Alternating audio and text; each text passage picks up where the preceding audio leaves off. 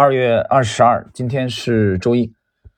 呃，我们今天呢继续李路的谈价值投资呃的第二集。第二集呢对应的是李路演讲的这个第三部分啊。在昨天的第一集当中，我们介绍的是第一和第二部分。呃，今天主要是介绍第三部分，讲能力圈。呃，能力圈呢，他谈的这个第一个问题。接着我来谈下一个问题。假设我既不想去信息剥削，也不想去玩零和游戏，而是真的想正经啊正正经经做一个投资人，该怎么做呢？这就回到了能力圈这个概念，因为我们做投资者就是要去预测所投资的公司未来大体的经济表现，以及对公司基本面的分析，要弄清楚这个公司为什么赚钱，怎么赚钱，将来会赚多少钱，遇到竞争的状态如何，它在竞争中的地位如何，我们把这个过程。统称为建立自己的能力圈。下面的问题是：如果我刚刚开始学习价值投资，如何开始建立我的能力圈呢？我怎么才能学会如何分析公司呢？各种各样的公司看了很多，但不知道从何下手。经过一段时间的研究之后，觉得对某个公司懂了一些，但是不知道懂得够不够。要等到什么时候才能买这只股票？在什么价格上才可以买？同学们问的这些问题都很具体。很多从事过这个行业的人也会有这样的疑问。那么，能不能用卖方分析师给出的估值呢？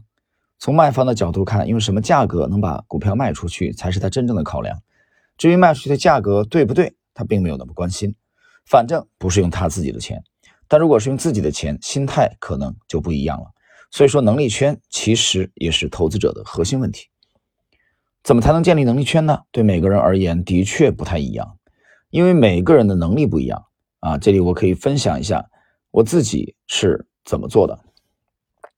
停顿一下啊，刚才前面这段呢，李璐他，因为这个是在北大光华管理学院啊演讲的话，那么他其实有很多同学，北大同学提问嘛，啊，谈这个了解这个价值投资啊，包括这个能力圈的问题啊，呃，在第一集和之前我已经讲了很多次了啊，就是为什么我们风格不同，还是要去。去研究啊，首先第一点，人家非常成功啊，这个不用讲了。其次呢，我觉得风格的问题吧，啊，我以前可能举了很多的呃例子，其实呃，你就比如说在在中国的宋朝啊，两种呃这个词的这种代表啊，一种是豪放派的啊，以苏辛为代表，这个苏东坡和辛弃疾啊最杰出的代表。另外呢，就是婉约派的啊，婉约派的代表首先就是柳永啊。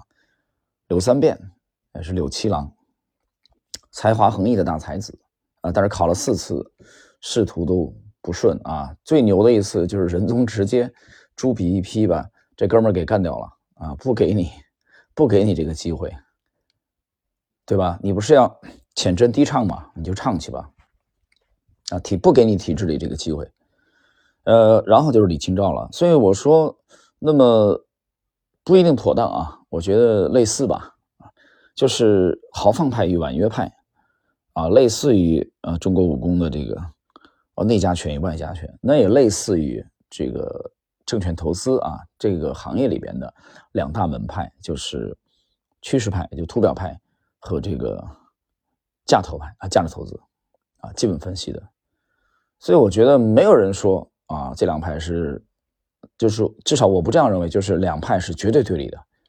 啊，这就类似于柳这个柳三变，呃，柳七郎的这个这个词啊，他开创了北宋的这个，嗯，婉约词的这个，把北宋的这个词的啊创作的推向了一个巅峰。这个影响其实也影响了后来的这个苏轼，啊，苏辛，包括对李清照的影响。虽然说这个苏轼、苏辛的风格跟这个柳永是不同的。对吧？就不是说你婉约派的啊，这个这个大师他的著作对后来的派别的就没有影响，不是这样。虽然他们风格不同，所以我觉得李路的也是这样。就是我们那在近几年，我们去着重的最最近的几年啊，去学习这个沃伦巴菲特也好，学习查理芒格也好，包括今天学习李路啊，之前的学习我们去学习段永平，后以后我们还会啊分享很多跟段永平有关的，其实都是这样啊，就风格不同。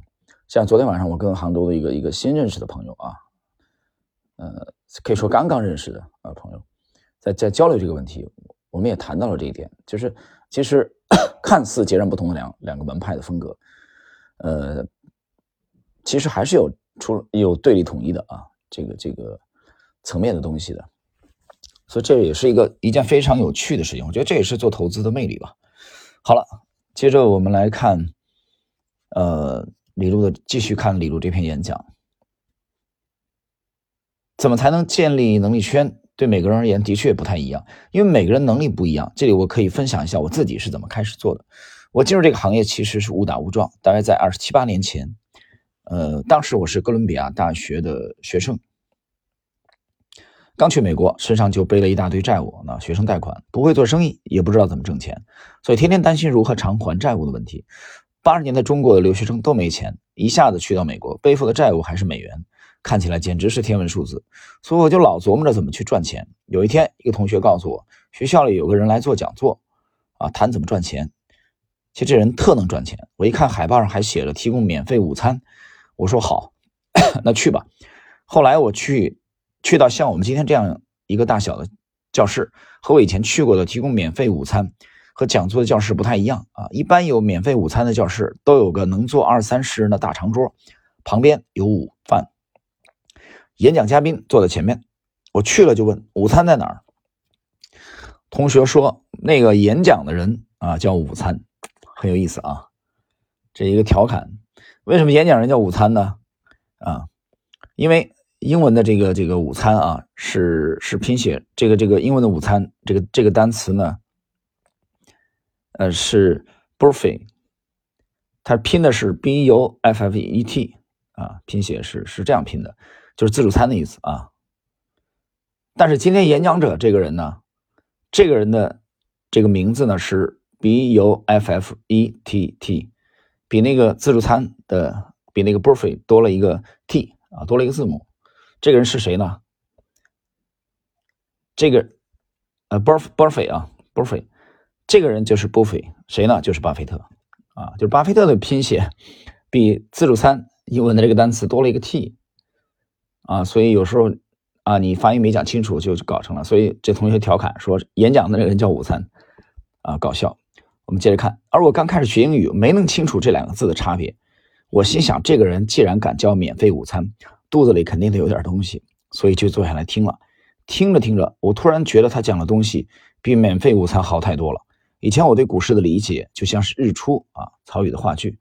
里描述的那样，里面演的那些三十年代在上海搞股票的人尔虞我诈，所以我一直认为做股票的人都是坏人。但这位免费午餐先生怎么看都不像个坏人，而且很聪明，讲话很有趣。他讲的道理浅显易懂。不知道为什么在讲课的过程中，我突然就觉得这个事儿好像我可以做，因为我感觉别的事儿我也做不了，但研究数字还是可以的吧？反正从国内来的，数理化应该还可以。停顿一下啊，巴菲特的巴菲特其实是一个非常好的老师啊。你看他早年就在干这事儿啊，这个八十年代嘛，这个八十年代他去美国，他讲回的回忆这段经历。巴菲特一九三零年出生，这个时候巴菲特也就其实也就五十五十多岁吧，啊，巴菲特去拜师去拜这个格雷厄姆啊，想加入他的公司，格雷厄姆结果不收他，为什么不收他呢？不是不喜欢他，非常喜欢他，很赏识这个学生，啊，他很早就看出来巴菲特啊远非池中之物，不收他是因为。他当时有一个 有一个这个心结啊，华尔街歧视犹太人啊，这哥们儿就立了一个啊规矩啊，他只收犹太人。巴菲特又不是犹太人啊，所以这没有必要为巴菲特开这个这个破这个例啊。呃，芒格也是这样的，就是芒格也其实也是一个很好的老师，他职业虽然不是老师，芒格学法律的啊，但是你看这这两个老爷子这个这么多年啊。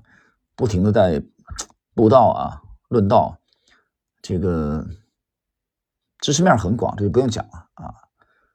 这哥俩一辈子最爱的事儿就是读书啊，就是阅读。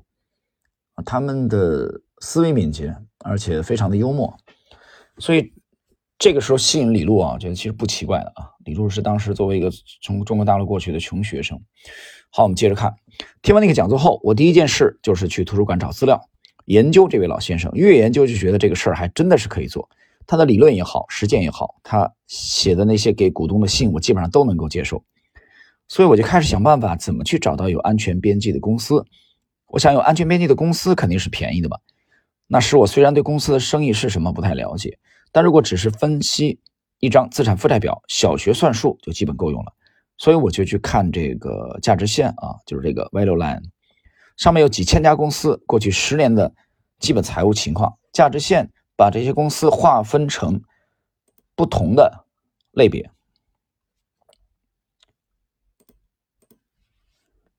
那么，其中一个类别是近期最便宜的股票，比如按照 PB 是多少啊？PE 是多少？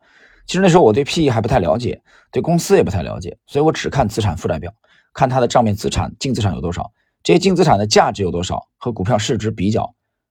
我最先看上的几个股票，实际上也不知道他们做什么生意，反正他们不亏钱，其账面上要不然就是现金，要不然就是房地产，尤其是拥有其他公司的股票等等，而且账面净资产都远高于市值。有些居然是市值的一倍还多，可能因为我还没工作，没见过那些高大上的华尔街人士。那时我就是确信有市场先生的存在，然后我就专门找了一些在纽约附近的公司去看看，看看这些公司是不是真的，他们账面上的资产、账目上的资产是不是真有，他们是不是真的在经营。所以我开始投的那几家公司，其实账面上的净资产都差不多是其市值的一倍，因为他们的安全边际足够高，价格足够低，所以才敢买。但后来我发现了另外一件事，就是我买完以后，突然之间对公司的兴趣大增，跟以前那种理论上的兴趣完全不一样了。以前我只是学习，纸上谈兵，从来没做过投资，总觉得这些公司跟我没直接关系，也就学得不太深。而一旦我买完了一只股票后，就觉得这家公司真的是我的了，因为巴菲特先生讲的关于价值投资的几条基本概念，我都笃信不疑，尤其是他说的这一条，就是。股票是公司的所有权，我还真信，我就觉得买了他们的股股票就是我的公司了，所以每天有事没事就溜达过去看一看，这公司到底在做什么。虽然也没太搞清楚啊，他们在做什么。例如我很早，我最早投资的一家总部位于滨州的公司啊，宾夕法尼亚，当时他把其主要的有线电视业务卖给了当时最大的有线电视公司啊。并换成了这这个 TCI 嘛啊，换成 TCI 的股票，剩下的资产包括一些电信公司，这些电信公司拥有很多牌照，但收入很低，来自这些子公司的收益跟它的市值完全不成比例。我研究 发现，这些牌照都是花了大价钱买的，而且买的时间已经很长了，所以虽然账面价值很低，但应该值很多钱，可是也不知道估值。只知道当时仅仅他拥有的是那家最大的有线电视公司 TCI 的股票的价值，就这家公司市值的两倍啊！所以如果按照市净率来算的话，我认为它的股价至少得涨一倍，才跟他拥有的这个 TCI 股票的价值一样。结果我买了之后不久，那家公司股票开始涨了，因为他收购了很多其他的有线电视公司，于是我突然之间对有线电视公司也开始有了兴趣。我觉得 TCI 也是我的，所以我就开始研究它。这类有线电视公司的业务其实相当于一个地方的这个垄断。一家公司如果在某个地区有牌照，别的公司进不来。它的电视用户呢都是提前一个月预付费用，所以公司的收益很容易预测，因此它就能够去借很多钱，而且成本很便宜。从技术上讲，其实是一个很简单的生意。TCI 呢是一个大型上市公司，它可以用自己的股票以很便宜的价格。去买一些小的非上市有线电视公司，所以他每买一家公司，他每股收益都是增长的，其股价也随着增长。这其实是一个数学概念，相对比较容易理解。TCI 就是现在的美国电报电话公司的前身，但现在已经成为美国最大最成功的有线电视公司。但那时大概是二十多年前，它只是刚刚开始显示出与其他有线电视公司的不同。那时候随着 TCI 的股票上涨，我的公司股票也开始上涨了。下面最有趣的是，突然间那些电信牌照也变得很有用了。这是一种新的产品，手机出现了。二十多年前，手机是一个新鲜事物。我的这家公司拥有的电信牌照可以用来建立一个全国性的手机无线网络。于是我聘请了当时最大电信公司的总裁去做他的 CEO。这家公司本是名不见经传的一家小公司，但这件事一下子就轰动了。之后我的狗屎运就来了，这家公司的股票一下子变得特别值钱。不仅超过了他拥有的 TCI 股票的估值，接着又狂涨了好几倍。那时候我心里就完全没底了。因为对我来说完全没有安全边际了，所以我就卖了。当然卖完了之后，股票还接着涨了很多，但那时我也弄不清楚无线网络生意到底怎么样。其实到现在也没有完全弄清楚。但是这个事儿给我一个试验，我发现如果能有足够安全边际的时候就敢买。另外我还发现买了买完了以后，人的心理真的就变了。价值投资所说的股票是一种所有权，这其实是一个心理学的概念。以前我不太懂，买完了之后才懂。嗯，我们继续啊。光是理论上这么讲啊没用，一到我买完了之后，突然发现自己成了所有者，我发现自己对所投的公司哪方面都关心。那家我买了股票的公司，记得有一次我周末去拜访，保安不让我进，结果居然跟保安兴趣盎然的聊了一个钟头。我问说你们保安是怎么雇的，待遇如何？我真的把自己当成老板了，对公司的方方面面都特别有兴趣，而且这些兴趣特别有助于我了解公司。其后因为我开始研究有线电视公司，发现非常有意思，后来又研究电信公司，觉得也很有意思，兴趣就起来了。于是我开始一家一家的研究。另外几家类似的公司，对这个行业也了解的越来越多。买进去是因为有安全边际，但是进去以后，我发现自己开始对生意本身产生了兴趣。因为这件事告诉我，公司的价值不只是资产负债表带来的，更主要的是它的这个 earning power，就是盈利能力带来的。所以我开始对公司本身特别有兴趣。停顿一下啊，这个到这里的话。呃，插一句，这个李路这里讲了一句话啊，我觉得这是一个重点。公司的价值不只是资产负债表所带来的，更主要的是它的盈利能力所带来的。其实啊，就读到这里啊，我想起来段永平那年去参加啊，这个拍下来和巴菲特的这个共进午餐的这个啊机会啊，他说在那个在这个共进午餐，当然他带上了黄峥啊，拼多多的这个创始人。就在那次那顿饭啊，对他影响特别大的是，呃，老八告诉他，最重要的是什么？公司的盈利模式啊，这个给段永平的影响非常深。所以今天我们在读李路的时候啊，但这里边有人说了，这个芒格眼中中国的巴菲特就是李路啊，但也有人说段永平是中国的巴菲特，这种东西我觉得挺无聊的啊，挺无聊的，真的真的挺无聊。啊，就就相当于我们茶余饭后无聊的去把这个，呃，这个赵云啊，跟这个孙策，嗯，跟吕布去比较一下，谁的武艺究竟最高强？啊，这都没法弄，这只能是茶余饭后的谈资而已。怎么比较？他没打过，他是没打过，所有的都是猜测。啊，这种事儿很无聊，我觉得。但是读到这儿的时候，我想起来段永平的这个。回忆啊，那么李路只不过从另外一个层面，他讲是盈利能力啊。好，我们继续。所以我开始对公司本身特别有兴趣，大的公司我也不太了解，所以我就找一些比较小的公司，而且最好就在我当时住的纽约附近，这样我就可以随时去查看自家的公司，跟谁聊都行，跟门口保安聊聊也行，反正是自家雇的，对吧？我就发现，所以我就发现人的心理在买股票以后发生了变化。变得对公司所有的一切都特有兴趣，哎，这个是这个还真是的，啊，我们都有体会嘛，对吧？你持有他的股票了，你持有他的这个股份了啊，你这个心理是不一样的啊，你这个主主人翁的这个心态啊，肯定是不一样的。继续，那个时候对我来说很有最有启发的还有另外一间公司。这间公司有很多加油站，这让我对加油站也很有兴趣。但那时候我住的地方附近有两家加油站，在同一个路口，一边一个。但是我发现有一家加油站比另一家顾客多很多，哪怕是在相反道上的车也过来加油。两家加油站的价格其实一样，油也是一样的，是同一个标准。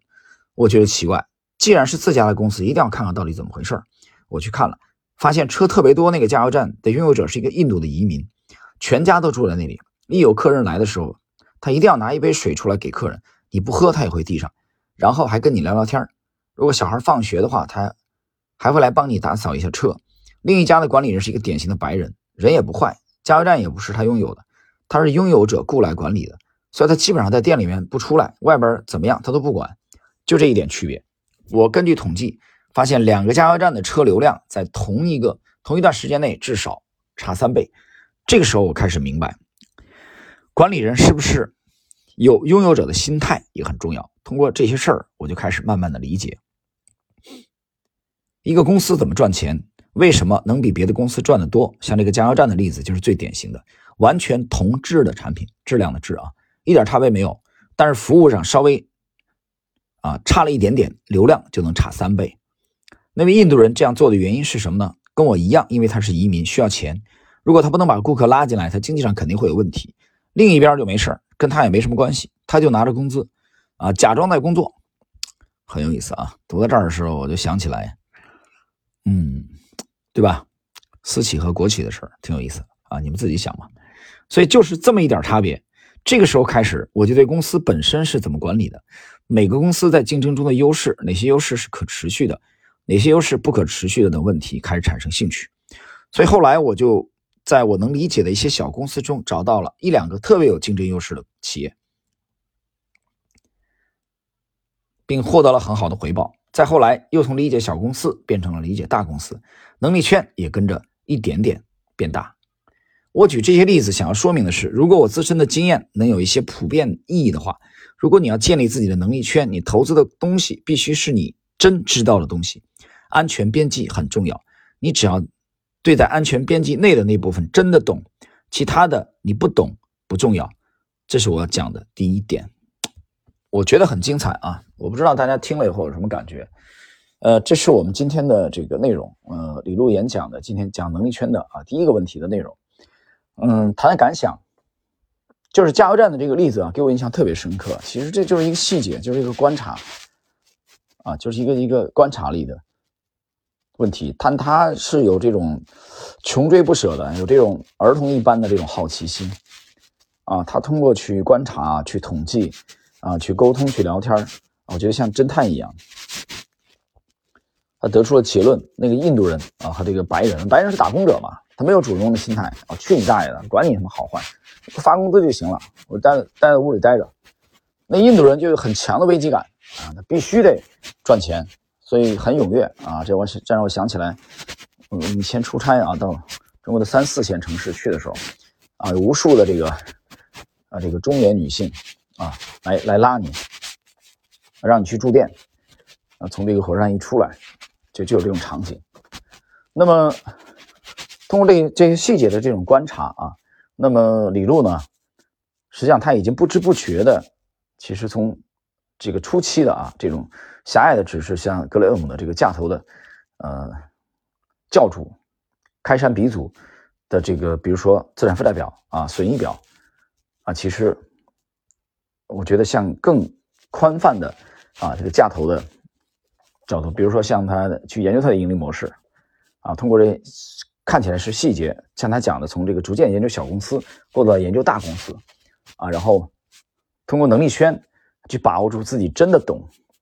关于懂啊不懂不做这一点，其实段永平也有很精彩的论述，后边跟大家会交流到啊。我就想去看一看啊，因为段永平是一九六一年出生的，哎，在中国大陆生活，呃，这个去创了步步高啊，做企业非常成功，很牛啊，又这个娶了刘鑫，后来由于刘鑫的原因，他去这个后来移民了美国啊，当然做投资也非常成功。